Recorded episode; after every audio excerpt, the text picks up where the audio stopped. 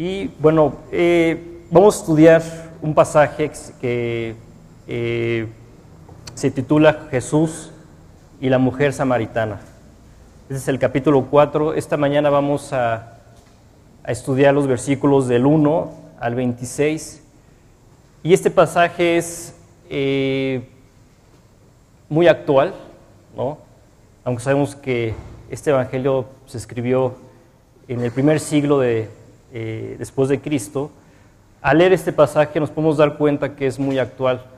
Vamos a, a encontrarnos con la vida de una persona que al igual que tú y yo andaba por la vida buscando una respuesta y una solución a su vida. Todos nosotros desde que nacemos, crecemos y andamos en la vida buscando eh, una solución, una respuesta, algo que satisfaga verdaderamente nuestra vida. Eh, y finalmente eh, nos encontramos en, un mundo donde hay una corriente. Yo me acuerdo que cuando tenía 15 años comencé a ver una, una corriente alrededor de mí. ya empezaba a ver chavos que empezaban a tomar, a fumar, a irse de fiesta. Y yo pensé que era la corriente que debía de tomar. Pensé que, que, lo que me hacía falta en la vida a esa edad de 15 años era pertenecer a ese grupo de amigos. Por lo que eh, busqué la forma de, de pertenecer a ese grupo de amigos y finalmente pertenecí.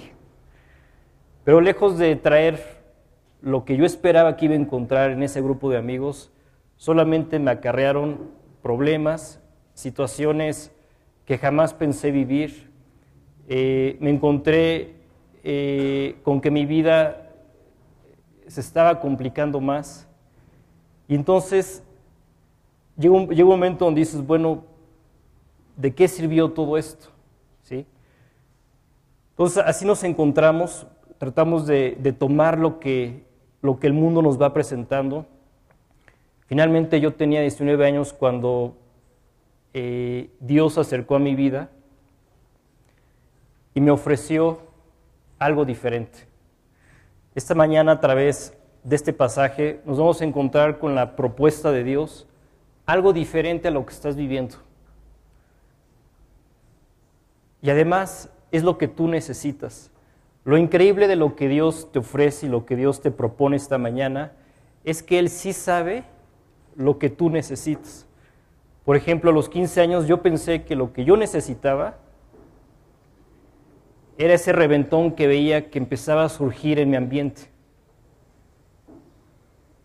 Es lo que yo pensé que yo necesitaba y así tú y yo tomamos muchas decisiones pensando qué es lo que necesitamos. Esta mañana vamos a entender que el que realmente sabe lo que tú necesitas es Dios. Vamos a, a iniciar nuestra lectura de, este, de esta mañana, de este pasaje. Vamos a leer, voy a, leerlo. Ya están todos ahí. Evangelio, Evangelio de Juan, capítulo 4, versículo 1 dice, cuando pues el Señor entendió que los fariseos habían oído decir, Jesús hace y bautiza más discípulos que Juan, aunque Jesús no bautizaba, sino sus discípulos, salió de Judea y se fue otra vez a Galilea, y le era necesario pasar por Samaria. Vino pues a una ciudad de Samaria llamada Sicar, junto a la heredad,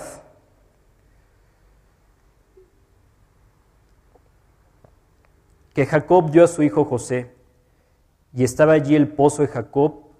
Entonces Jesús, cansado del camino, se sentó así junto al pozo. Era como la hora sexta.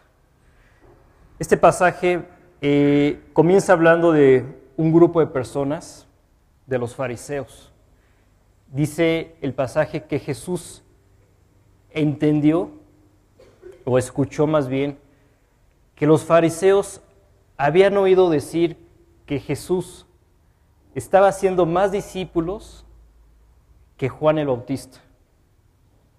Tú miras, bueno, eh, ¿eso qué tiene de malo? Bueno, Pues resulta que eh, los fariseos no les había gustado eh, escuchar que Jesús les decía que lo que ellos hacían no era suficiente para llegar a Dios. Y desde entonces los fariseos habían tratado de matar a Jesús. Estaban intentando destruirle.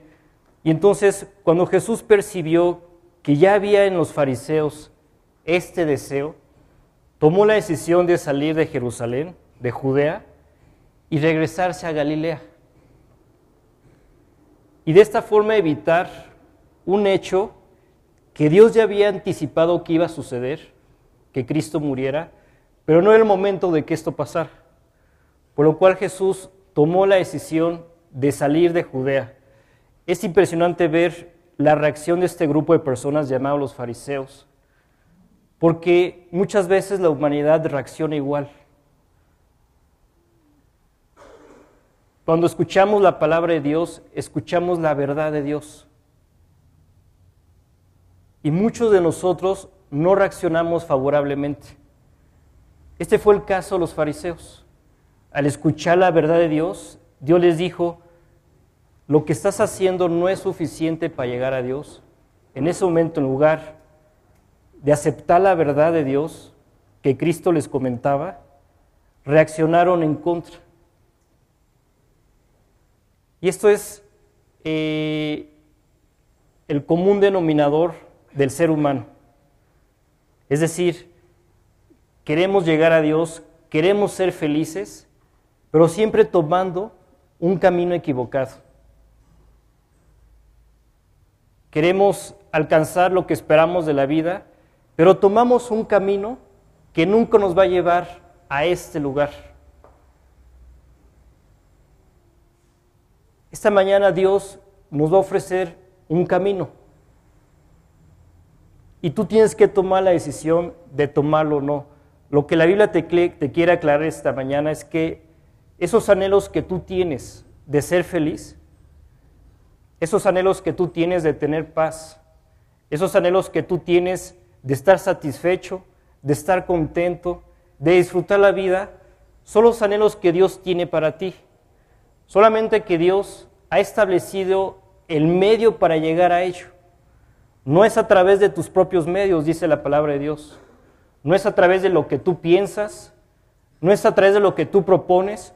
Por eso Dios dejó su palabra. Porque es a través de su propuesta como tú vas a llegar a lo que tú estás anhelando en el interior. Yo espero que esta mañana entiendas que no es a través de tus medios y tus propuestas, sino que es a través de las claras indicaciones de la palabra de Dios, como tú puedes llegar a esos anhelos que hay en tu corazón. Este pasaje es actual, porque siempre el hombre ha sido el mismo, tratando de ser feliz, pero nunca le pregunta a Dios cómo. Siempre lo trata de hacer a través de lo que él piensa, a través de su esfuerzo, a través de cómo él maneja las situaciones nos vamos a encontrar con una mujer que trató de ser feliz a través de su forma, de cómo ella pensaba ser feliz.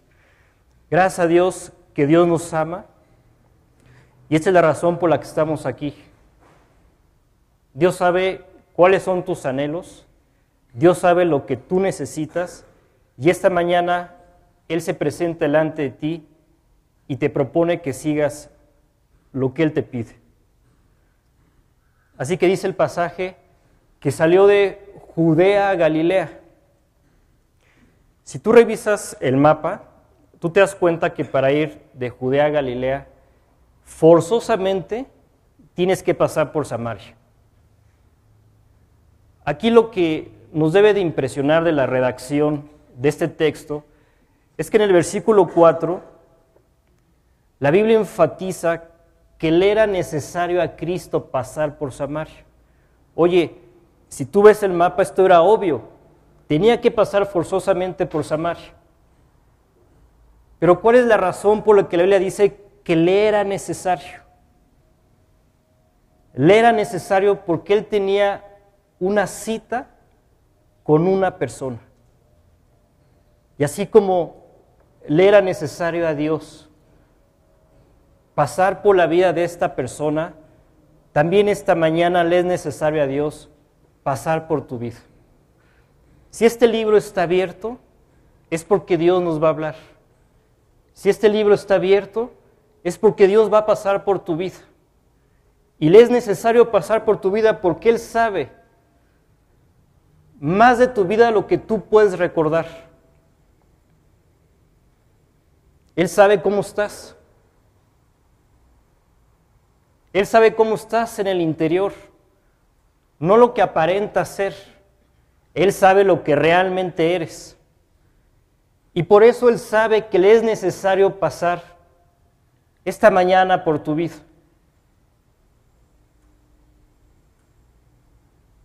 Tarde o temprano, Cristo va a pasar por la vida de cada persona. Hay una cita, hay un tiempo, hay un momento que Dios ha planeado para encontrarse con cada persona. Hay una cita que ha planeado Él contigo. Si estás aquí por primera vez, seguramente Dios planeó este momento.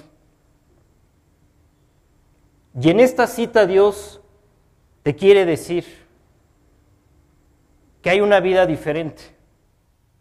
En esta, en esta cita Dios te quiere decir que hay un perdón para tu vida que hay una salvación, que hay un nuevo comienzo. La Biblia habla que habrá otra cita, nada más que esta cita será después de la muerte. Pero la cita que a la cual hoy tenemos que prestar más atención es la cita de este momento. Quiero decirte que eh, la cita que Dios tiene con nosotros estando en vida, ahorita, va a determinar la cita que vas a tener con Dios después de la muerte. Es decir, si en esta cita, estando con vida, tú aceptas lo que Dios te propone, aceptas el pago de tus pecados, aceptas la salvación, aceptas que Cristo entre a tu corazón, y aceptas que Él cambie tu vida, entonces el día que partas de esta vida a la otra, te encontrarás en una condición de salvación.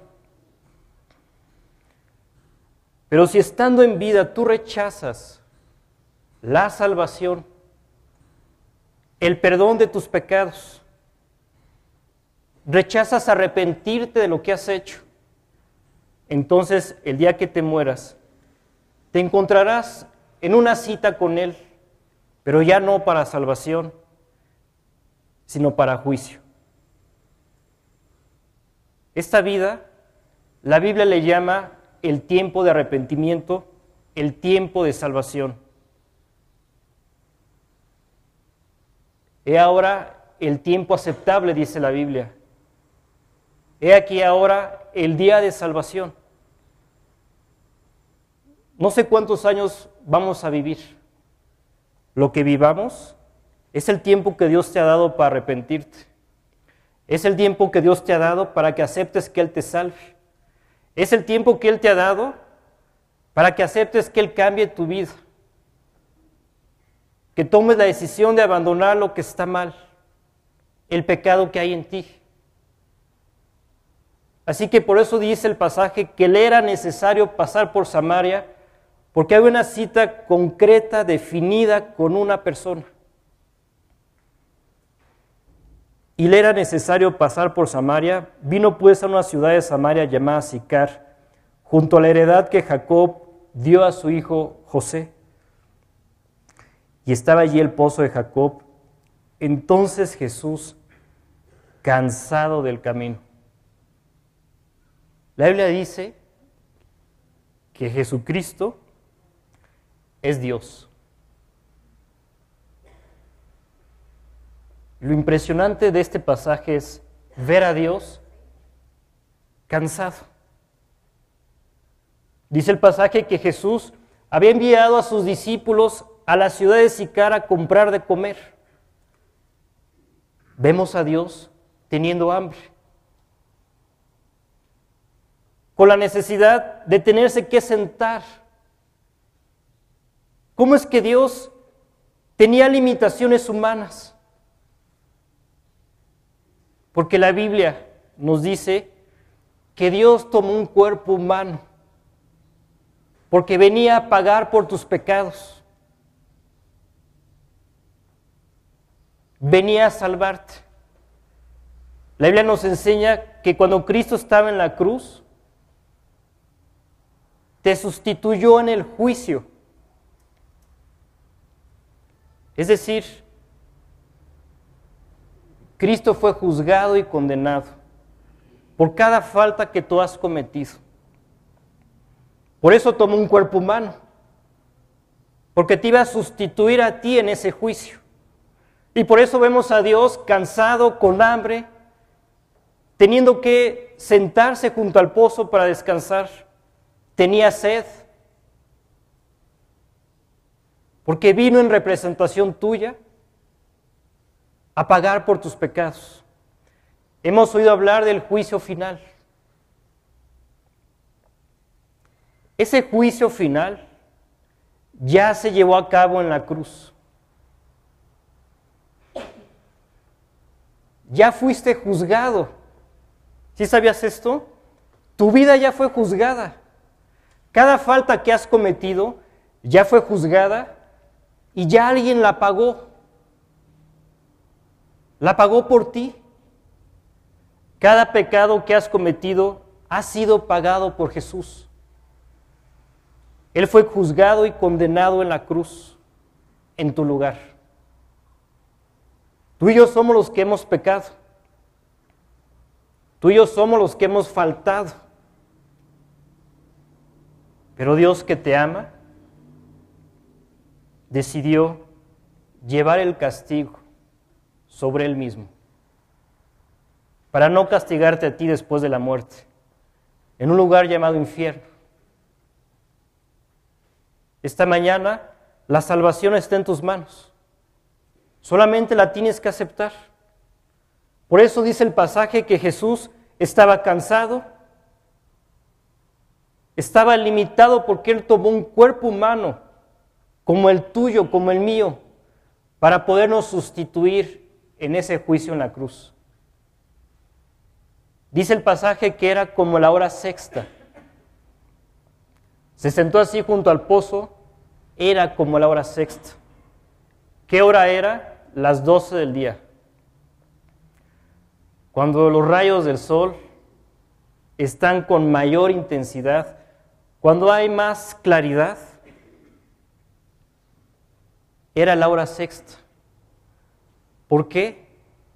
Porque Dios está comprometido a que un día pasará por tu vida y te hablará con claridad acerca de las cosas, las cosas eternas. ¿Qué hay después de la muerte? ¿Qué pasó con Cristo en la cruz? ¿Por qué estamos aquí? ¿Cuál es la razón de nuestra existencia? Dios está comprometido a hablarte con claridad. ¿Por qué existes? Porque Dios te creó. Y si Él te creó, Él es el que tiene las respuestas y la solución a tu vida. Él sabía que íbamos a pecar,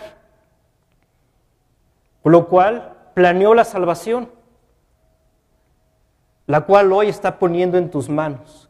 ¿Qué decisión vas a tomar?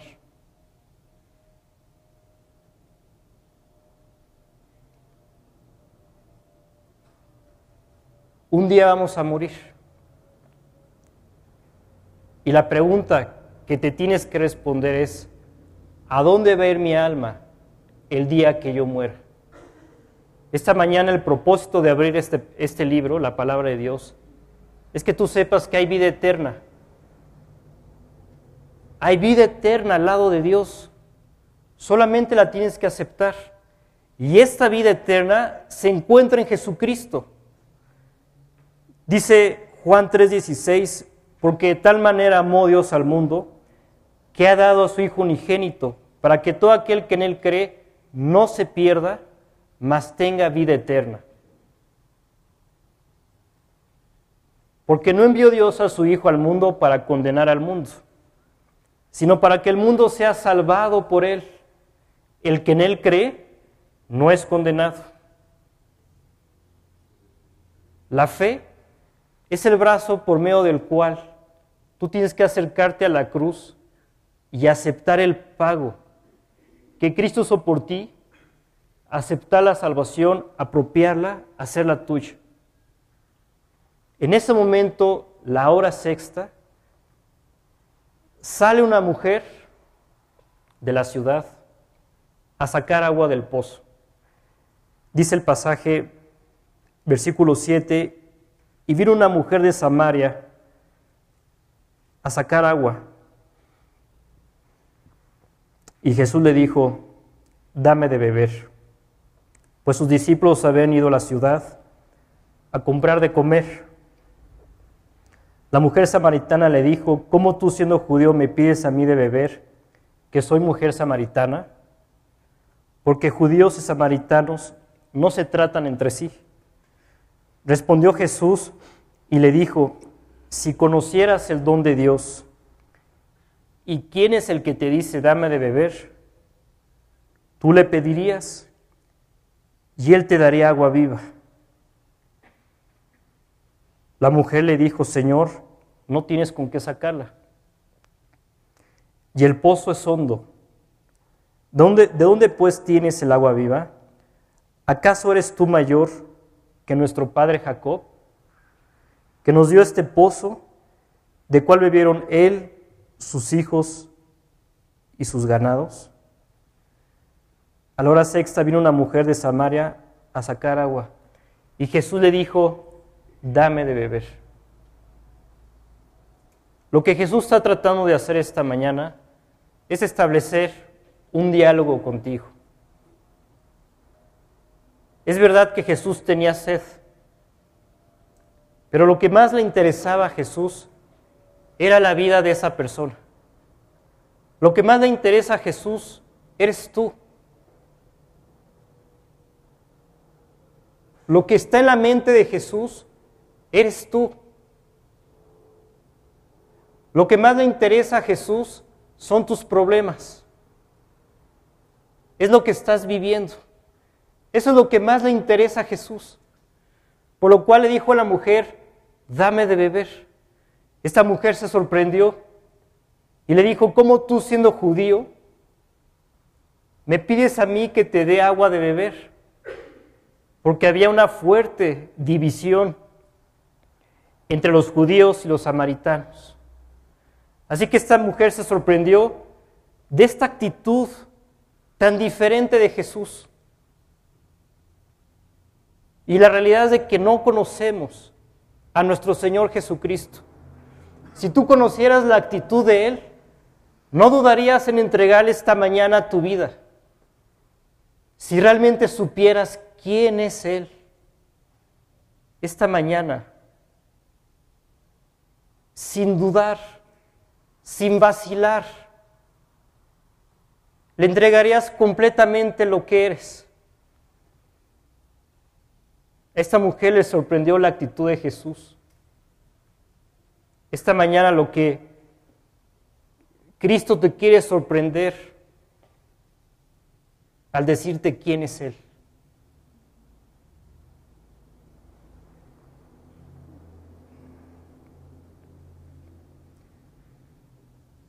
En este momento, aprovechando Jesús, que había logrado su objetivo de entablar un diálogo con esta mujer, no perdió tiempo Jesús. Inmediatamente se fue al tema del Evangelio. Esta mañana estamos estudiando el Evangelio de Juan. Evangelio significa buenas noticias.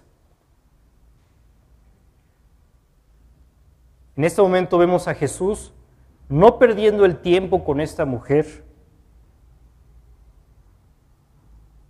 La mujer sorprendida de la actitud de Jesús le dije, judíos, samaritanos, no se tratan entre sí.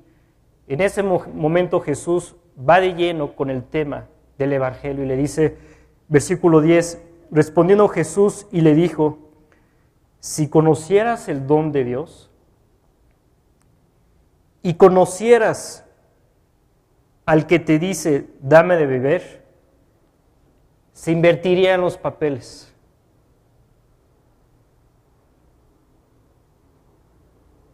A veces venimos a la reunión solamente por cumplir. Aquí no se trata de cumplir. O a veces venimos porque pues alguien nos invitó y bueno, pues aquí estamos. ¿no? A veces actuamos como si le hiciéramos un favor a Dios. ¿Sabes por qué actuamos así? Porque realmente ignoras lo que le hace falta a tu alma. Realmente ignoramos las cosas profundas del alma, del corazón, las cosas profundas de la vida. Y por eso a veces actuamos así, como si tuviéramos que hacerle un favor a Dios. La decisión que esta mañana tomes no va a cambiar a Dios. Él va a seguir siendo Dios. Pero sí puede cambiar tu vida. Así que dice, la, dice, le dijo Jesús a esta mujer, si conocieras el don de Dios, y aquí la Biblia está hablando de un regalo, un regalo que Dios tiene para ti, el don de Dios, el regalo de Dios. Un regalo es algo para lo cual tú no tienes que sacrificarte. Un regalo es algo para lo cual tú no tienes que esforzarte. No está condicionado a tu conducta. Simple y sencillamente te lo quieren dar. ¿Cuál es este regalo de Dios para tu vida esta mañana? Este regalo se llama Jesucristo. Cuando tú preparas un regalo, muchas veces pensamos, ¿qué es lo que necesita? ¿No? Y cuando no nos importa, pues roperazo o a ver qué hacemos, ¿no? Pero en términos, vamos a decirle así, que nos importa la persona un poco más, si nos ponemos a pensar, bueno, a ver, ¿qué necesitará la persona? ¿Qué le hace falta? Cuando Jesús pensó en ti, pensó en lo que necesitabas, pensó en lo que te hacía falta, pensó en lo que anhelabas en la vida o anhelas en la vida. Y lo único que Dios encontró para regalarte fue a su propio Hijo. el Hijo de Dios, es un regalo para ti. Esta mañana lo único que Dios te pide es que lo aceptes, que le abras la puerta de tu corazón. Si conocieras el don de Dios y quién es el que te dice dame de beber, si conociéramos realmente quién es Jesús, en este momento nosotros le pediríamos a Él. ¿Y sabes qué va a pasar? Él te va a dar lo que necesitas. No te va a dar lo que no necesitas. Te va a dar exactamente lo que tú necesitas. Tiene todo para tu vida. Él sabe cómo hacerte feliz. Él sabe qué camino debes de tomar. Él sabe lo que tienes que abandonar, que te está impidiendo ser feliz. Pero si tú lo invitas a tu corazón, Él se va a encargar de hacer todo. Solamente tienes que aceptar este regalo quitarle el moño, quitarle la envoltura y descubrir qué es todo lo que tú necesitabas. Si estás aquí por primera vez, ábrele la puerta de tu corazón. La mujer, sorprendida, porque Jesús le dijo, tú le pedirías y él te daría agua viva. Esta expresión agua viva, por ejemplo, eh, cuando una pareja toma la decisión de casarse, gritamos ahí en la ceremonia, vivan los, novios, ¿no? O sea, eh, al expresar esto estamos, les estamos deseando bienestar, felicidad, gozo, alegría. Cuando Jesús le dijo a la mujer que él iba a dar agua viva, Jesús se refería a que él iba a dar el bienestar que ella necesitaba, la felicidad que ella estaba buscando. Esta mujer empezó a entender que este diálogo era más profundo de lo que se pudo, se pudo haber imaginado. En ese momento la mujer Versículo 11 le dijo, Señor, no tienes con qué sacarla y el pozo es hondo.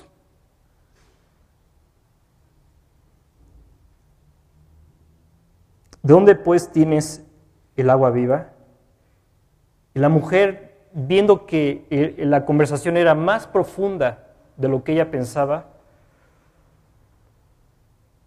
le preguntó, ¿acaso tú eres mayor que nuestro padre Jacob? Jacob representaba para los samaritanos su religión.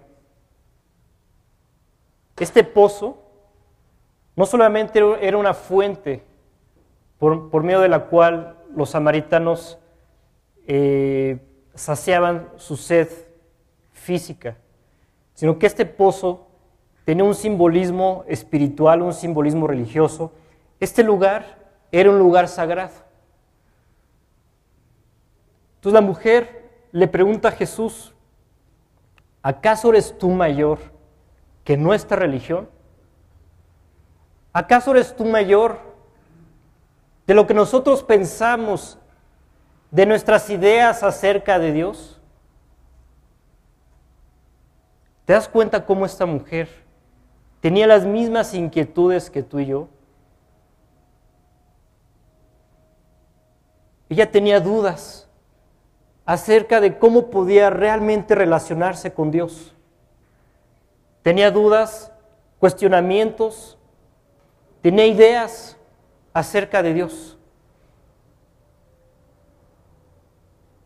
Igual que tú y yo, muchas dudas. Jesús no entró en un debate respecto a lo que ella pensaba. Jesús se presentó delante de ella como lo que ella necesitaba. Y lo que hizo primero Jesús fue decirle a esta mujer dónde estaba parada. Y después de decirle a la mujer dónde estaba parada, entonces le habló de lo que ella necesitaba.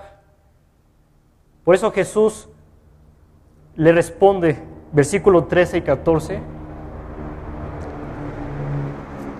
Respondió Jesús y le dijo, cualquiera que bebiere de esta agua volverá a tener sed. En este momento Jesús define a esta mujer como una persona insatisfecha. Y se refiere a este pozo y le dice, cualquiera que bebiere esta agua, que brinde este pozo, volverá a tener sed. ¿Sabes cuál es la característica de la humanidad? La insatisfacción.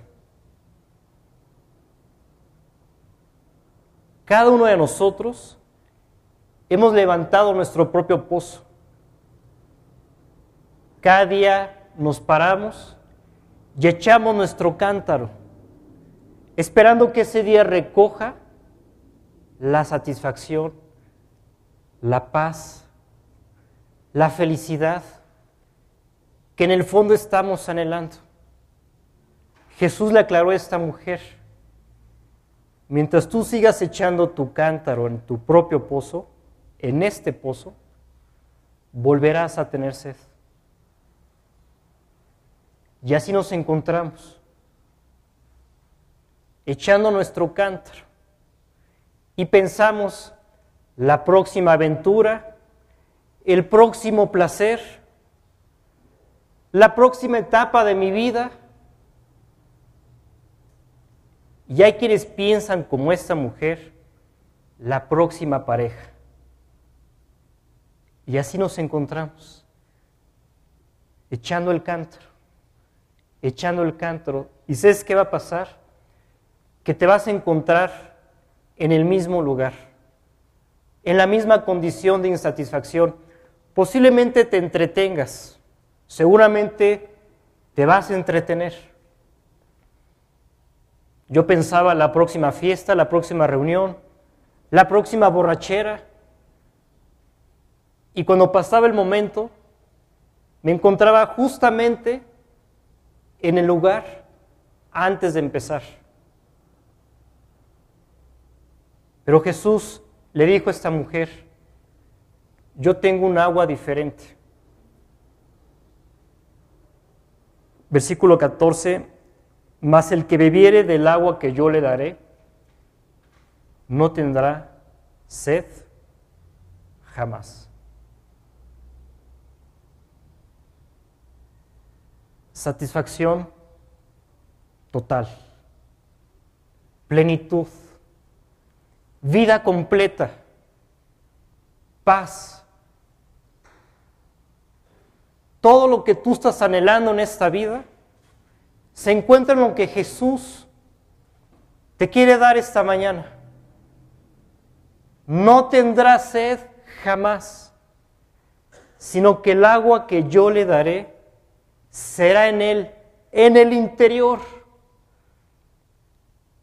donde realmente necesitamos ayuda, en el interior. Ese hombre que eres en el interior es, el que necesita fortaleza, es el que necesita un cambio, es el que necesita un perdón, es el que necesita aceptación. Será en él, el interior una fuente de agua inagotable que salte para vida eterna. El plan de Dios es que esta relación que tú tomes la decisión de iniciar hoy vaya más allá de la muerte. Por eso aclara que salte para vida eterna. La salvación es para siempre. La salvación es eterna. Cristo logró para ti una eterna redención. Pero no solamente vino a salvarte, vino a que en esta vida tengamos plenitud. Y no es como tú lo piensas. No es debiendo del pozo del cual tú estás tratando de alcanzar esta plenitud, esta satisfacción es a través del agua que Él te va a dar. Ya te imaginarás al escuchar este regalo de Dios, la mujer respondió, pues dame de esta agua, ¿no? O sea, ante esta oferta es ilógico que se rechace. Pero finalmente sí hay gente que la rechaza. Dice el versículo 15, la mujer le dijo, Señor, dame esa agua para que no tenga yo sed, ni venga aquí a sacarla. En este momento Jesús ya había logrado su objetivo, que esta mujer aceptara la oferta de Jesús. Pero en ese momento Jesús le cambia completamente la conversación. ¿Por qué? Porque Cristo quería llevar a esta mujer a enfrentarse a sí misma. Antes de que tú puedas beber de esta agua, Tienes que enfrentarte a ti mismo. Tienes que reconocer dónde estás. Tienes que reconocer tu realidad. Tienes que voltear al interior y ser honesto. Y entonces estarás listo para recibir esta agua. Jesús le cambia la conversación y le dice, versículo 16, ve, llama a tu marido y ven acá. Respondió la mujer y dijo, no tengo marido. Jesús le dijo, bien has dicho, no tengo marido. Bien has dicho, no tengo marido. Porque cinco maridos has tenido y el que ahora tienes no es tu marido. Esto has dicho con verdad. El que Jesús le dice a la mujer, ve, llama a tu marido y ven acá. Y le responde la mujer, le dice, Señor, tengo una relación, pero no es mi marido.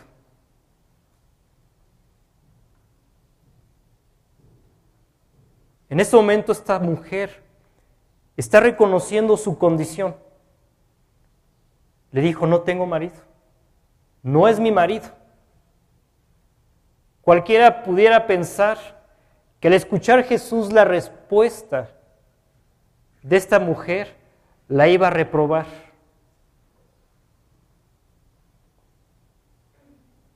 Pero lejos de reprobarla, le dijo, bien has dicho.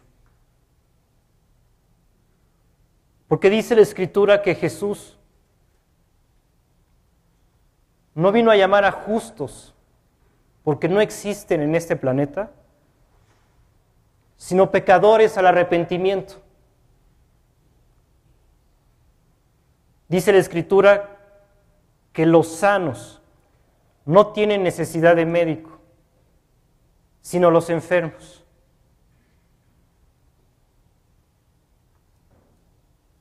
Por lo que lo que Dios estaba tratando de hacer con esta mujer es que reconociera su condición. Y en lugar de que cuando escucha la respuesta a la mujer, Señor, tengo un desastre de vida, en lugar de que Jesús le dijera, es lo peor que he escuchado en mi vida, le dijo, bien has dicho.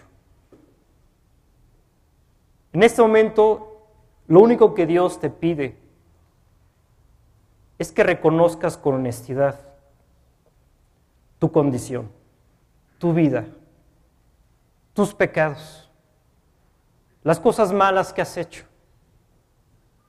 Porque una persona que sigue confiando en sí misma, una persona que sigue esperando obtener de su propio pozo esa satisfacción, es una persona a la que Dios no la puede ayudar todavía. Pero si esta, esta mañana tú reconoces tu necesidad, tu necesidad de Cristo, tu necesidad de salvación, de perdón, de una vida diferente, esta mañana Dios te puede dar de beber esta agua, te puede ayudar. Dios sabe todo lo que ha pasado en tu vida, los secretos de tu corazón, Él los conoce también. Jesús le dijo en un instante a esta mujer su vida cinco maridos has tenido. Y la mujer dijo, bueno, ¿cómo sabe de mi vida? Cristo es Dios. Dios sabe quién eres, qué piensas, qué haces. Sabe cada pecado que hemos cometido, incluso de los que no te acuerdas. Los que, están en oculto también Él los conoce. Todo Él lo sabe. Solamente esta mañana te pide que en el interior, en tu corazón, reconozcas cada pecado. cada falta. Esta mujer se sorprendió que Jesús le dijera su vida en un instante y le dijo, Señor, me parece que tú eres profeta. Y en ese momento, esta mujer, honesta, pecadora como todos, pero honesta, pecadora como todos, pero necesitada de Dios, necesitada de un perdón. Le dice, Señor, me parece que eres profeta. A ver, yo sé que tengo un desastre en mi vida. Por favor, oriéntame. ¿Cómo debo de acercarme a Dios? ¿Qué tengo que hacer? ¿Qué decisión debo de tomar? Y entonces le pregunta, le dijo la mujer, versículo 19, Señor, me parece que tú eres profeta. Nuestros padres adoraron en este monte y vosotros decís que en Jerusalén es el lugar donde se debe de adorar. Jesús le dijo, mujer, créeme, la hora viene cuando ni en este monte ni en Jerusalén adoraréis al Padre. Vosotros adoráis lo que no sabéis nosotros adoramos lo que sabemos porque la salvación viene en los judíos. Mas la hora viene y ahora es cuando los verdaderos adoradores adorarán al Padre en espíritu y en verdad. Porque también el Padre, tales adoradores, busca que le adoren. Dios es espíritu.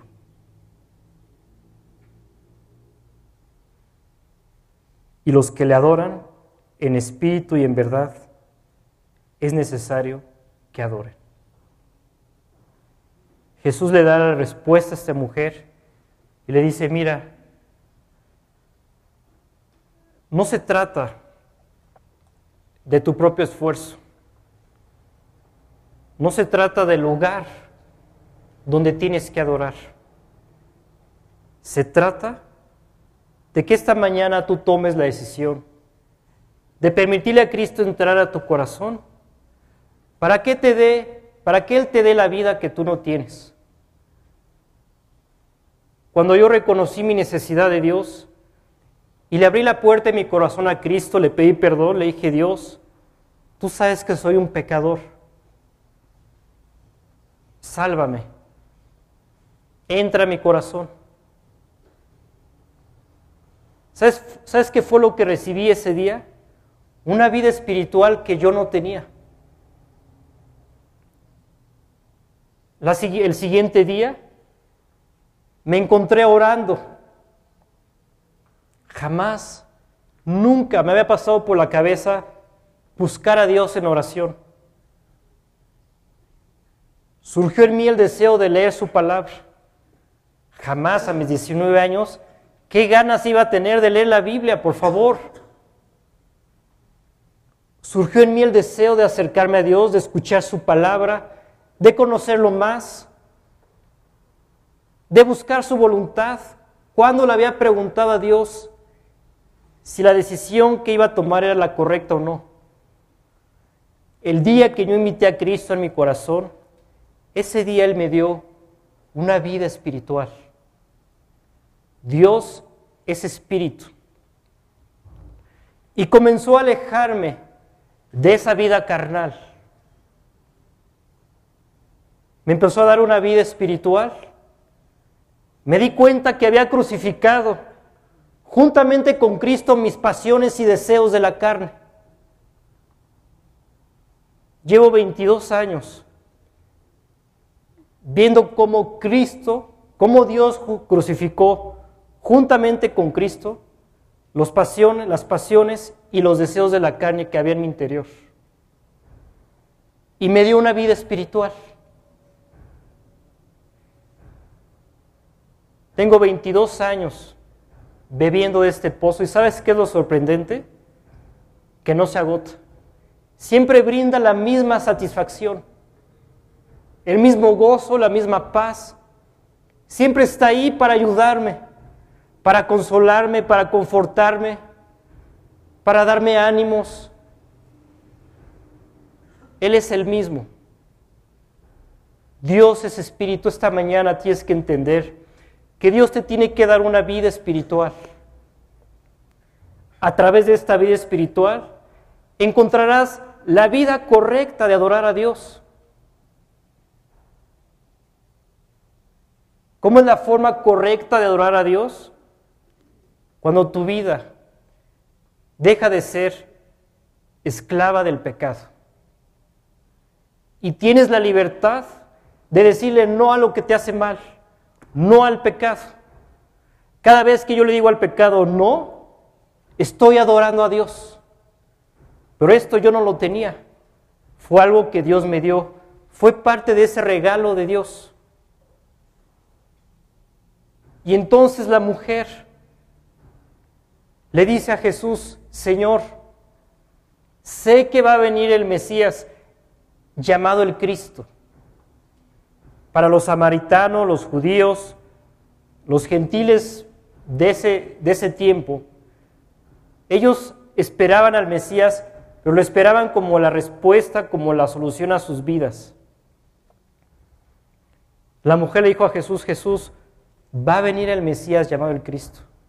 Cuando Él venga, entonces tendremos la solución a nuestra vida, la respuesta a tantas preguntas, dice el versículo 25, le dijo la mujer, sé que ha de venir el Mesías llamado el Cristo.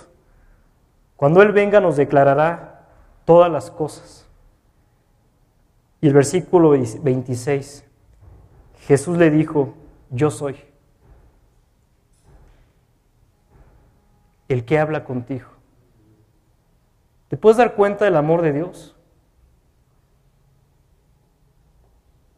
la solución, la respuesta de Dios para la vida de esta mujer. Dios hizo que llegara hasta su misma presencia y Jesús le dijo, yo soy el Mesías. Por eso estoy hablando contigo. Por eso estoy delante de ti. Yo soy la respuesta a tu vida. Yo soy la solución. Esta mañana Jesús se acerca a tu vida y te dice, yo soy lo que tú necesitas.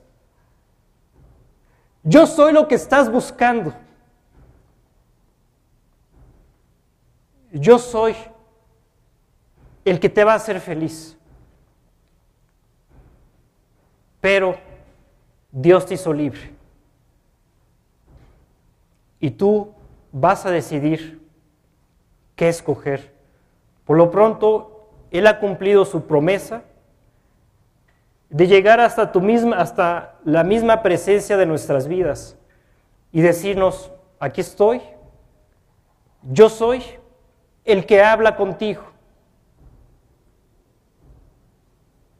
Esta mañana, si tú estás aquí por primera vez, Él no puede pasar de la puerta de tu corazón si no se lo permites dice el pasaje, he aquí, yo estoy a la puerta y llamo. Si alguno oye mi voz y abre la puerta, entraré a él y cenaré con él y él conmigo. Tú tienes que abrir la puerta de tu corazón. El yo soy, que no tiene principio ni fin, respeta tu libertad. No va a hacer nada si tú no se lo permites. Y si tú invitaste a Cristo a tu corazón, nuevamente Jesús se presenta delante de ti y te dice, yo soy. No se te olvide, yo soy.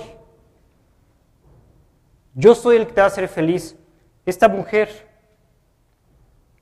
estaba enamorada no de su marido, sino del matrimonio. Esta mujer esperaba que el matrimonio le hiciera feliz, no su marido. Pero finalmente, sin el matrimonio o con el matrimonio, Dios te dice esta mañana, yo soy el que te pueda hacer feliz. Vamos a terminar con una oración. Eh, si tú, tú quieres invitar a Cristo a tu corazón, vamos a terminar con oración. Esta oración la vamos a decir a Dios, Dios, quiero reconocer delante de ti lo que hay en mi corazón. Vamos a reconocer delante de Dios nuestra condición, cómo estamos, lo que hemos vivido, lo que hemos hecho, los pecados que hemos cometido.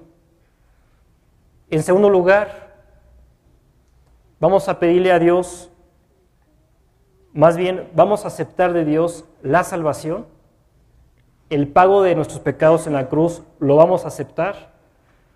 Vamos a abrirle la puerta del corazón a Cristo para que Él entre y nos llene y Él te dé lo que tú estás buscando. Vamos a orar. Vamos a inclinar nuestro rostro. Dirígete a Dios en tu interior. Padre,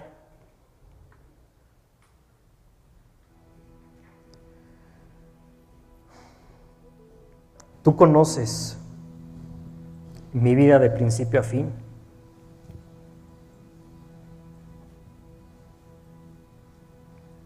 No tengo que platicarte nada más que decirte perdón. Esta mañana me arrepiento de cada pecado que he cometido, de los que me acuerdo en este momento y de los que no me acuerdo, perdóname. Doy las gracias por hacerte hombre y venir a pagar por mis propios pecados esta mañana quiero aceptar el pago que tú hiciste por mí en la cruz.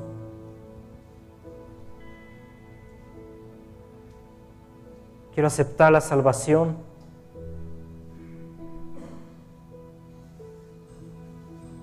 Y en este momento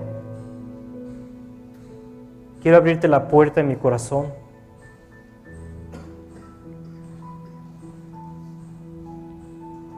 Le pido a Cristo que entre en mí,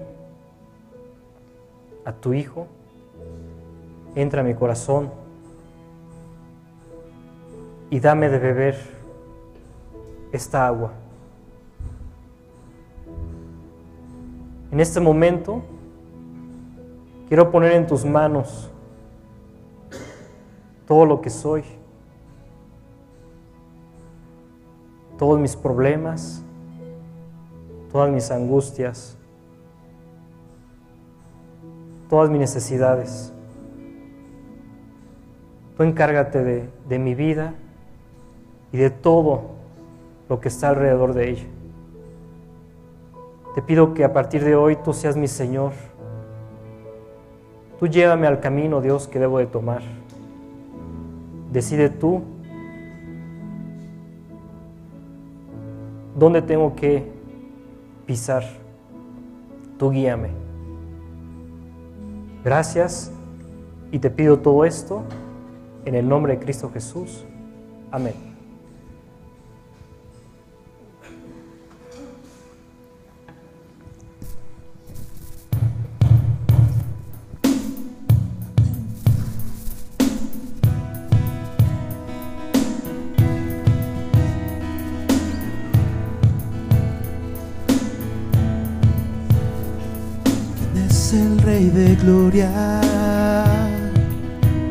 Me persigue con su amor.